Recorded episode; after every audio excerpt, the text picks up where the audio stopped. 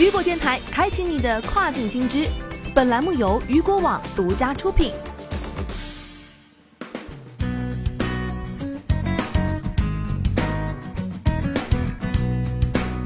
Hello，大家好，这个时段的跨境风云带大家一起来了解到的是，印度宠物保有量达到两千七百万，电商平台宠物食品类销量翻番。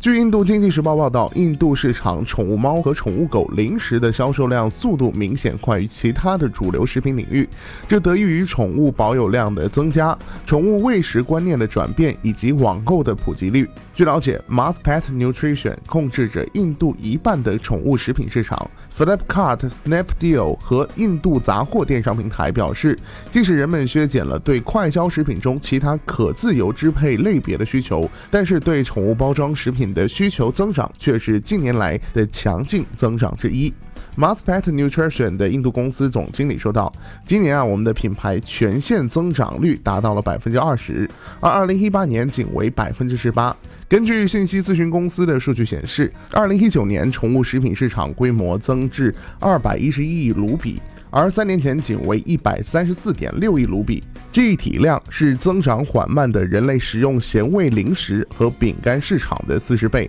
据估计，在印度，包括农村地区，约有两千三百万只狗和四百万只的猫作为宠物和治愈用的宠物。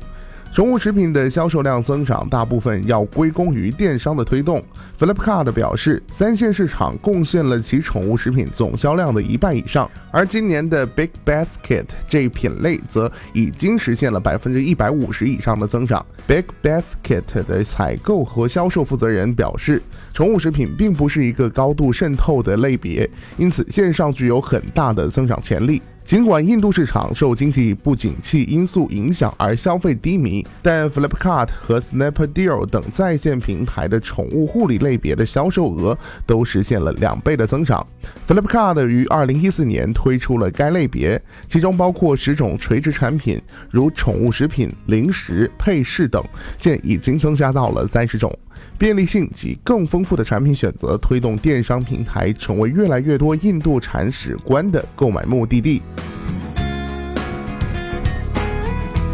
好的，聚焦大事件，解读新爆点。以上就是这个时段雨果电台为您推送到最新一期的跨境风云。想要了解更多跨境电商资讯，您还可以持续关注雨果 App 推送的最新消息。我是大熊，我们下个时段见，拜拜。